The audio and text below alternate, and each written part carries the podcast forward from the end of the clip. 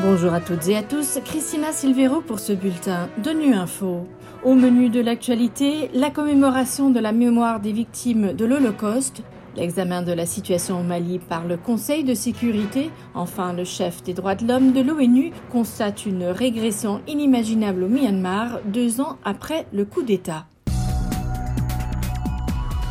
La communauté internationale commémore les victimes de l'Holocauste en ce 27 janvier, date de la libération du camp d'extermination d'Auschwitz-Birkenau. Lors de la cérémonie tenue au siège de l'ONU à New York, le secrétaire général a remercié les survivants de donner tout son sens à la mission de l'ONU de préserver les générations futures du fléau de la guerre, de défendre les droits humains et la dignité, d'œuvrer pour la paix et la justice. Antonio Guterres a dénoncé la montée de l'antisémitisme, la misogynie et d'autres formes de fanatisme et de haine que connaît le monde actuellement avant de souligner la responsabilité qui est la nôtre.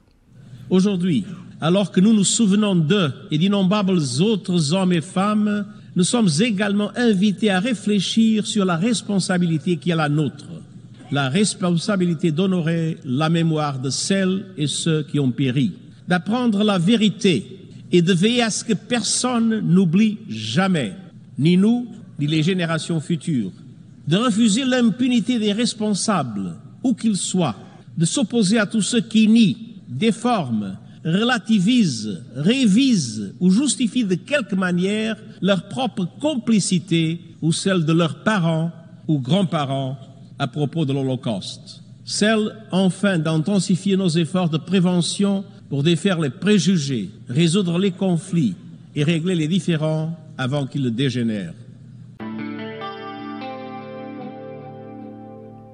Le représentant spécial et chef de la mission des Nations Unies pour la stabilisation au Mali, El Hassim Wan, a rendu compte de la situation au Mali ce vendredi devant le Conseil de sécurité. M. Wan a notamment indiqué que cette session se déroule à un moment particulier dans les efforts collectifs en cours visant à promouvoir durablement la paix et la sécurité dans le pays. Il a souligné trois aspects importants. On l'écoute.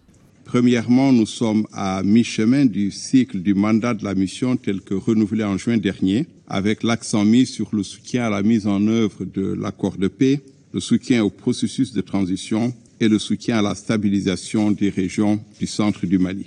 Deuxièmement, le Mali débute une année critique sur la voie du retour à l'ordre constitutionnel avec plusieurs scrutins prévus à partir de mars de cette année.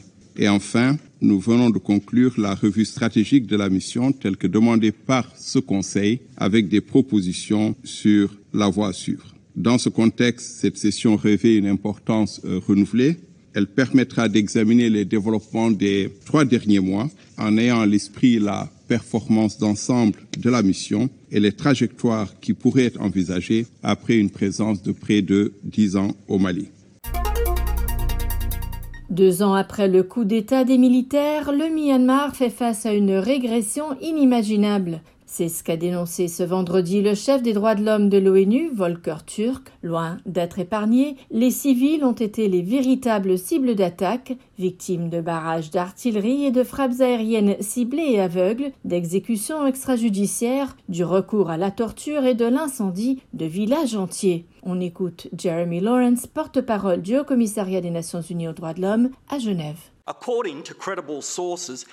Selon des sources crédibles, au moins 2890 personnes sont mortes aux mains des militaires et d'autres personnes travaillant avec eux, dont au moins 767 ont été initialement arrêtées. Il s'agit presque certainement d'une sous-estimation du nombre de civils tués à la suite d'une action militaire. 1,2 million de personnes supplémentaires ont été déplacées à l'intérieur du pays et plus de 70 000 ont quitté le pays, rejoignant plus d'un million d'autres, y compris la majeure partie de la population musulmane rohingya du pays, qui a fui les persécutions et les attaques continues au cours des deux dernières décennies.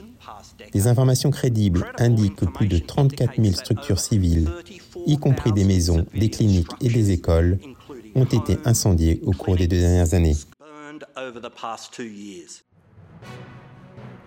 Voilà la fin de ce bulletin de Nu Info. Vous pouvez nous retrouver sur Internet et sur nos comptes médias sociaux Twitter et Facebook. Merci de votre fidélité. À bientôt.